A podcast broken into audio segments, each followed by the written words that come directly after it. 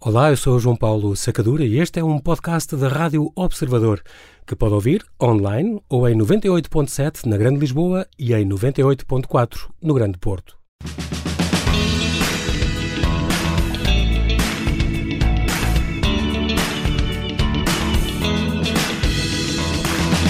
Bem-vindo, é com muito prazer que eu colho a convidada extra de hoje, Paula Pinto Costa, historiadora, investigadora e catedrática, acabadinha de chegar da Universidade do Porto, que se especializou em estudos medievais e, concretamente, em ordens religiosas ou militares e acaba de lançar um livro sobre os Templários em Portugal. Vamos aproveitar para saber a verdade e desmontar os mitos que rodeiam os Cavaleiros do Templo.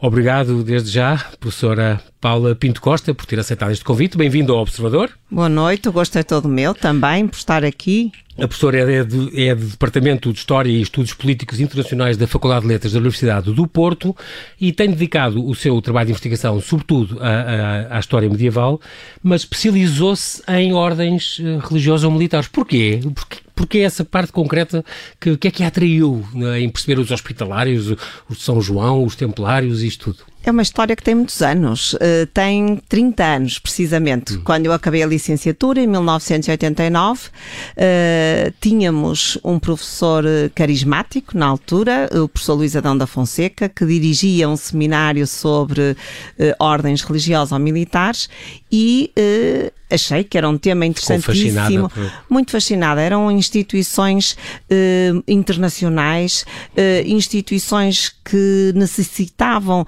de muitas, uh, de muitas vertentes para se conseguirem explicar a vertente religiosa, a vertente política, a gestão da propriedade, política uhum. internacional, história de Portugal. E esse enredo tão complexo. Tem muitas valências. É. Muitas. Atraiu-me. Sim, e depois também, e ainda mais, porque é uma ordem tão importante para, para, para nós, sempre foi. Os Templários com a Reconquista, já lá vamos. E depois a Ordem de Cristo com os descobrimentos. Foram ordens muito, que eh, mexeram muito na história de, de destes países mexeram da, e mexem.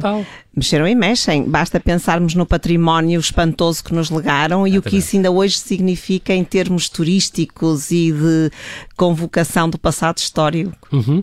Nós eh, já eh, vamos, daqui a um bocadinho, fazer um pequeno intervalo para as notícias. Antes disso, uh, a professora doutorou-se em, em 1999, faz agora 20 anos, parabéns. Estamos Obrigada.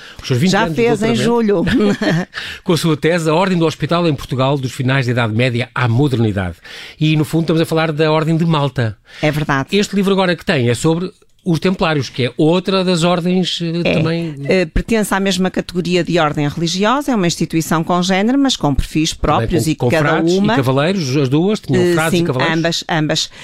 Têm um conjunto de freires, todos eles são freires, estratificados em três níveis. Uns são cavaleiros, outros são clérigos, presbíteros, e outros são um, auxiliares, são freires sergentes Como ou serventes. Os, os funcionários, digamos. Sim, uma, uma categoria menos destacada de freires.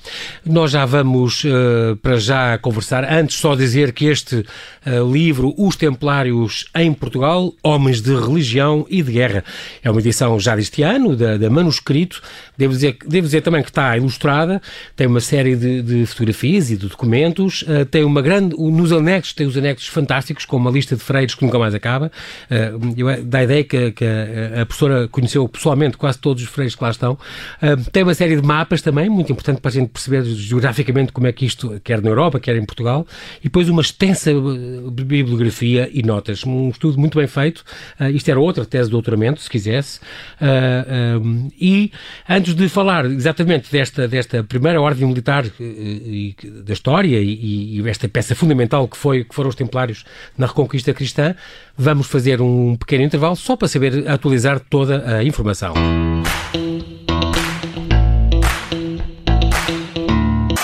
E continuamos aqui a conversa com Paula Pinto Costa, esta professora da Universidade do Porto, historiadora, investigadora, que nos vai falar dos Templários. Então, é assim, professora, vamos lá então começar isto. A Ordem do, do, do Templo não teve uma vida longa. Não, não chegou a 200 anos. Na, no rigor das contas, 193 anos. 193 anos. Portanto, desde que foi fundada no rescaldo da Primeira Cruzada, se não me engano. Sim, Portanto, é verdade. Estamos a falar em 1119. 19. A Primeira Cruzada foi proclamada em 1095, produziu o grande resultado em 1099, que foi a conquista da cidade de Jerusalém, e uh, a partir daí uh, adensou-se todo um ambiente que proporcionou a criação destas ordens, com uma especial envolvência dos cavaleiros uh, que hoje podemos dizer franceses, na altura eram provenientes do Reino Franco, até que em 1119 se reconhece que esta instituição, de facto, tinha legitimidade no mundo de então. Isto uh, foi criada, esta, esta ordem, para proteger os peregrinos que, agora que Jerusalém uh, uh, era, era cristã, que se visitavam a Terra Santa. Sim, a peregrinação é muito mais antiga, como é claro, é natural, claro. do que a ordem do templo. Só que agora ficou na posse dos cristãos e, portanto... isso criou condições para que chegassem a Jerusalém cada vez mais peregrinos. A maior parte deles chegava por mar, atravessava o mar Mediterrâneo, Mediterrâneo, aportava na costa do que hoje é Israel, o Porto de Jaffa uhum. era uh, muito importante e era preciso fazer uma trajetória pedestre até à cidade de Jerusalém, que era muito vulnerável. Era uma terra muito diferente para os europeus que lá chegavam, tinha um clima muito diferente, um relevo, tudo era diferente. Uh, basta imaginar os cheiros, a temperatura, a água, tudo, a língua. Clima semidesértico tudo, e, exatamente. e depois havia muitos assaltos também, muitos, muitos assaltos, e muitos... muitos assaltos. E estes cavaleiros, até porque do ponto de vista social estão ligados ao, ao extrato da, da cavalaria, eh, têm uma cultura de guerra inerente à sua condição social, eh, disseram que eh, tinham um objetivo perante aquela sociedade que era prestar eh, proteção militar a esses, esses peregrinos, peregrinos. E para proteger também os lugares sagrados e da, da Terra claro, Santa. Claro, claro. Eram apoiados pelo Papa e pelas principais monarquias da época, eram estes freiros uh, cavaleiros. O nome certo é Ordem dos pobres cavaleiros uh, de Cristo e do Templo de Salomão. É, é este o nome completo? É este o nome completo e quem os descreveu dessa forma foi um intelectual maior da Europa do século XII chamado Bernardo de Claraval e que vem a ser São Bernardo. São Bernardo, e que um foi, aliás, que escreveu a regra deles. Uh, a regra, uh, talvez. Escreveu, sobretudo, o De Laude Nova à Milícia, que é um texto fundador que incita aqueles uh, cavaleiros a assumirem a nova missão e fazerem dela um modo de vida. Portanto, ele fundada no rescaldo da Primeira Cruzada por este Hugo de Payan. Hugo de Payan. Sim, sim. É um homem francês da região a sul de cavaleiro. Paris, um cavaleiro, que eh, tinha alguma experiência na, na Terra Santa, já lá tinha estado numa viagem anterior, eram uns aventureiros, era muito difícil chegar à Terra Santa naquela altura, e ele não só foi, como regressou ao seu, à sua terra natal, depois voltou a ir, e foi ele que conseguiu congregar um conjunto de cavaleiros com quem tinha muitas afinidades, claro. naturalmente, e eh, justificaram perante o mundo a utilidade do novo grupo, da nova eh, instituição. Tinham do seu lado o rei Balduíno II de Jerusalém. Tinham, tinham. Aliás, ele é um dos responsáveis pelo nome da Ordem do Templo, porque quando a cidade foi conquistada eh, em 1099, a mesquita Al-Aqsa deixou de ter é uma função... a mesquita da Rocha, não é? Ainda é aquela da cúpula dourada. Exato. Que, lá está. que é, e deixou de ter uma função religiosa, não perdeu a monumentalidade do Sim. edifício eh, e eh, passou a ter outros militar? usos que não religiosos. Uhum. Não diria militar, mas passou a ser um monumento também de referência na cidade para a instalação das pessoas que chegavam. E estes cavaleiros tiveram aí um espaço. Essa mesquita tem paredes meias com o velho templo de Salomão Sim. e daí nasce a designação do da templo. nova uh, ordem, ordem, a Ordem do Templo. Estes cavaleiros, estes membros, faziam votos de pobreza, de castidade, devoção e obediência. Obediência, três: pobreza, castidade e obediência. E tinham estes mantos, aliás, como as ordens religiosas de hoje em dia, não é? Sim. Uh, usavam mantos brancos com aquela Sim. cruz uh, encarnada, Sim. característica. Sim. Um, o, o símbolo era um cavalo montado por dois cavaleiros. Porquê? Eh, começou por ser assim, porque há uma representação e... de um selo do século XII e isso tem sido muito explorado. Há várias uh, interpretações para essa representação. Uh, talvez. Eu também já ouvi de tudo, acredito. Exatamente, exatamente. Desde as opiniões melhores às piores, há que era uma economia, claro. tinham que partilhar os cavalos, tudo, não, tudo. não, não qualquer. É, é Aliás, essa é uma explicação plausível, não sabemos hum. se verdadeira. Mas eles eram tão ricos, que é que tinham que partilhar cavalos? Porque os cavalos eram um bem precioso e os cavalos são um animal muito vulnerável. Mesmo assim, e eles estão... dinheiro aos papas e aos, reis. É verdade, mas estão na Terra Santa e o inimigo não os deixa ter acesso aos cavalos. Os cavalos eh, eram transportados, eh, às vezes, do Ocidente para o Oriente. É uma viagem penosa para as pessoas e para os cavalos, é uma viagem cara e o acesso aos cavalos era determinante. Talvez esta, esta, este bem, esta representação possa aludir a isto. Também pode aludir à, à convicção que esta ordem tinha e que a ordem, a própria regra deixa expressa, que estes cavaleiros devem ter um sentido de vida comunitária e de entreajuda. E aquela... Não brilham só por si, brilham em comunidade. Em grupo. Em é a grupo. sua opinião, não é? Como, como... Uh, sim, sim, porque sim. É, é o que eu lhe quero perguntar, é isso, como estudiosa, porque estudou também, é de Malta, e agora é esta, estudou muito e é especialista nestas ordens, uh, diga o que disserem os estudos, quer saber a sua opinião. Acha que pode ser isso, não é? é Acho que sim. A razão de ser esse, Acho que sim. essa representação. Acho que sim. Temos de é nos tentarmos aproximar. Isto é uma, uma. Pensar no contexto. No contexto deles. O historiador tem essa dificuldade enorme. Nós sabemos, como seres humanos, que temos muita dificuldade, muitas vezes, de entendermos o nosso presente, inclusivamente as ações em que somos diretamente envolvidos, quanto mais recuar 500, 700, 900 anos e tentar perceber aquele tempo à luz dos conceitos daquele tempo.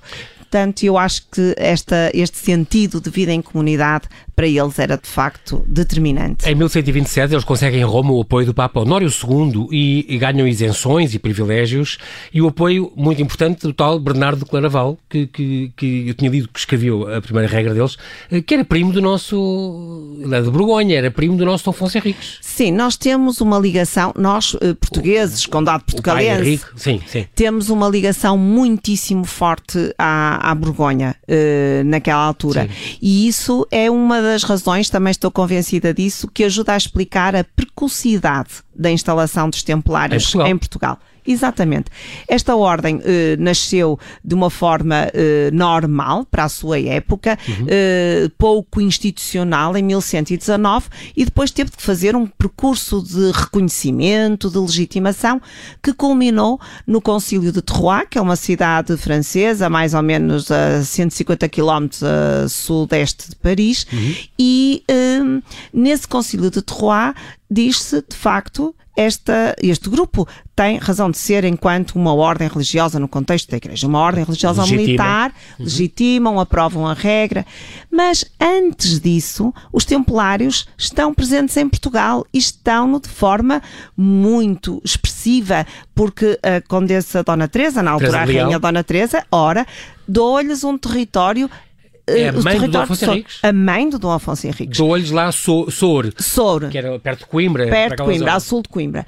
Uh, mas eu só queria deixar aqui uma nota. Antes deles estarem documentados em Soure, o que acontece a partir de março de 1128, Sim, há uma possibilidade, e eu acredito muito, a ciência não me deixa afirmar a 100%, mas tenho bons indícios, e no livro isso está explicado, para acreditar que eles estivessem em Braga talvez um, dois, três homens eh, antes disso, já em 1122. Uhum. Uh, faz todo o sentido, estão a procurar apoios para se disseminarem por uh, a Europa Ocidental. E Braga, nessa altura, era um ponto determinante do Condado Portugalense, era o ponto mais importante.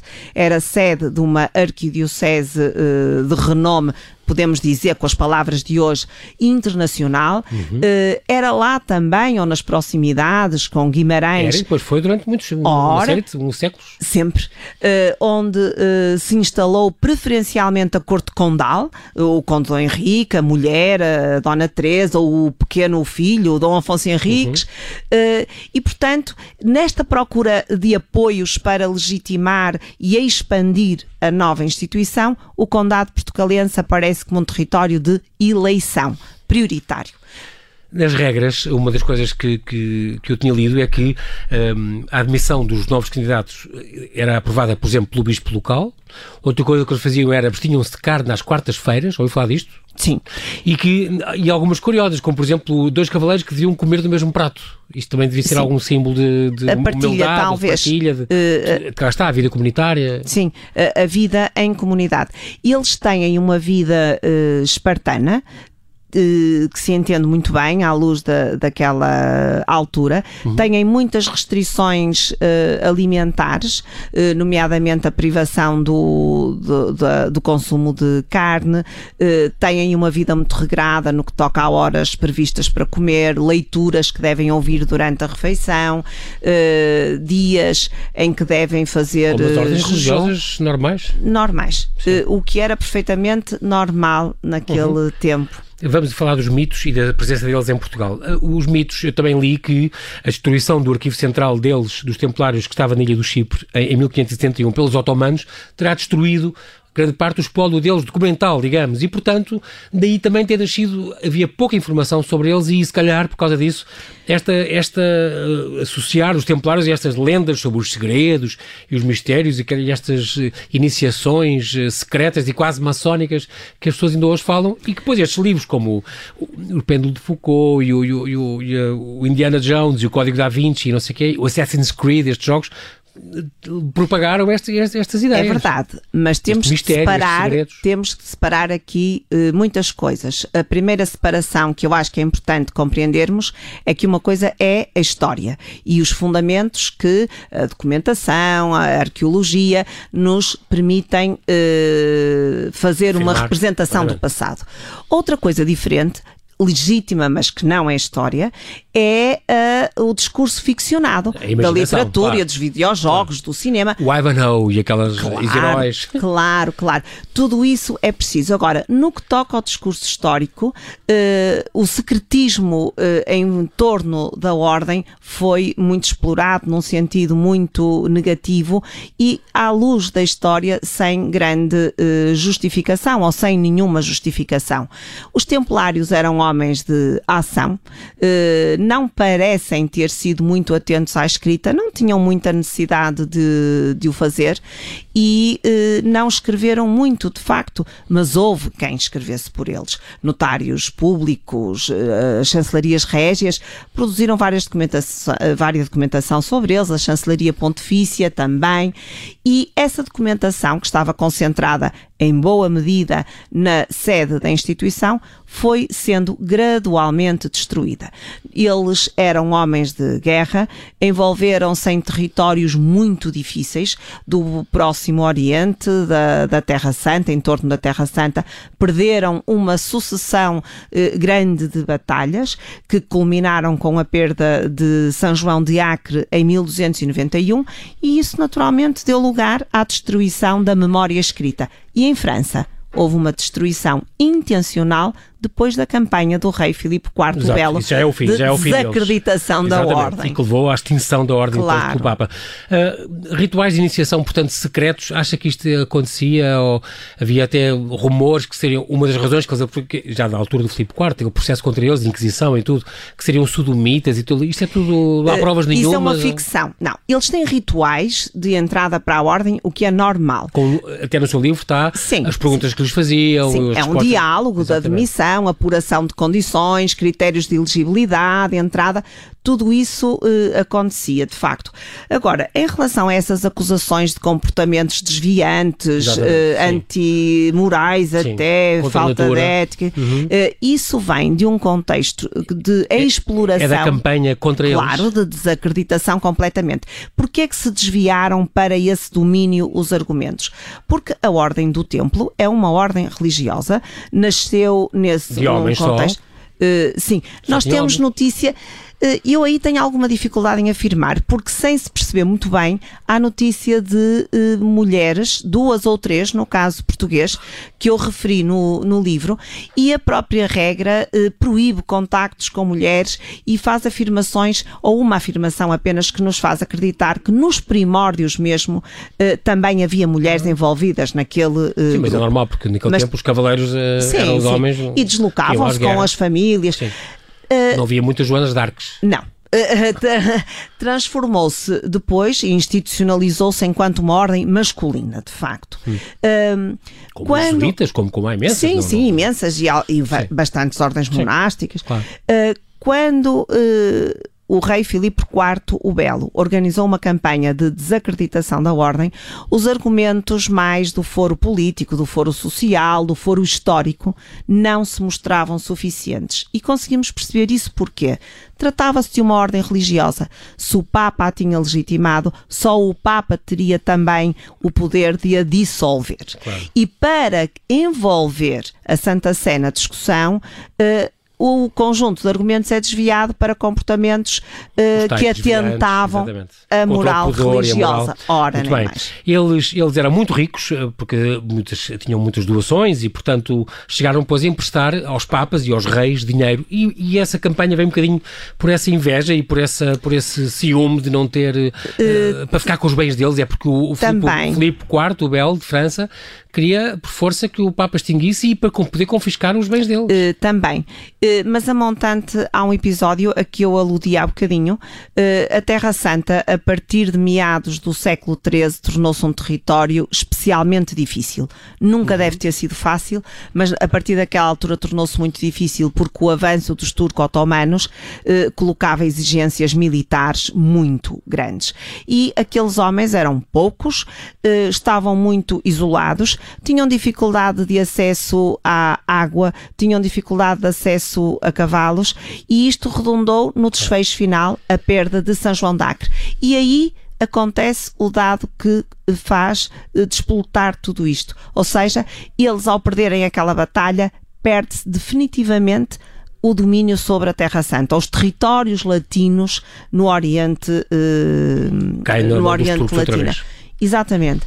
E isso faz com que o mundo uh, perceba que a única missão que os templários tinham anunciado como a sua, ou seja, fazer a guerra em defesa dos lugares sagrados, tinha falhado. E isso vai ser aproveitado por Filipe IV de França para então já não se justifica. Falharam, não tem razão de ser, ser continuar com esta instituição. É preciso dizer que então, a partir de 1126, por volta disso, Teresa de Leão eh, entrega-lhes a Fonte Arcada, depois estão Sor, Longroiva, há uma série de, de, de, partes importantes da sua presença cá.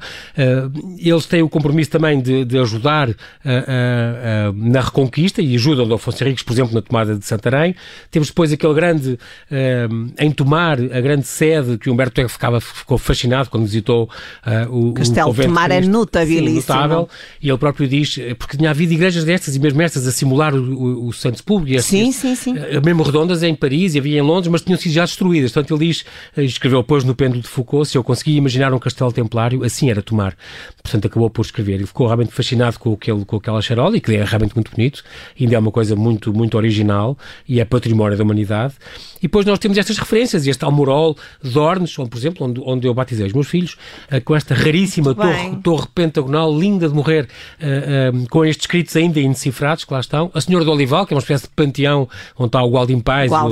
muito importantes estes, estes cavaleiros, até chegar a esta parte final, realmente com uma das coisas que dizem no fim é que um, sexta-feira 13 teria sido no dia em que, em que eles tinham sido queimados e que tinham lançado aquela maldição.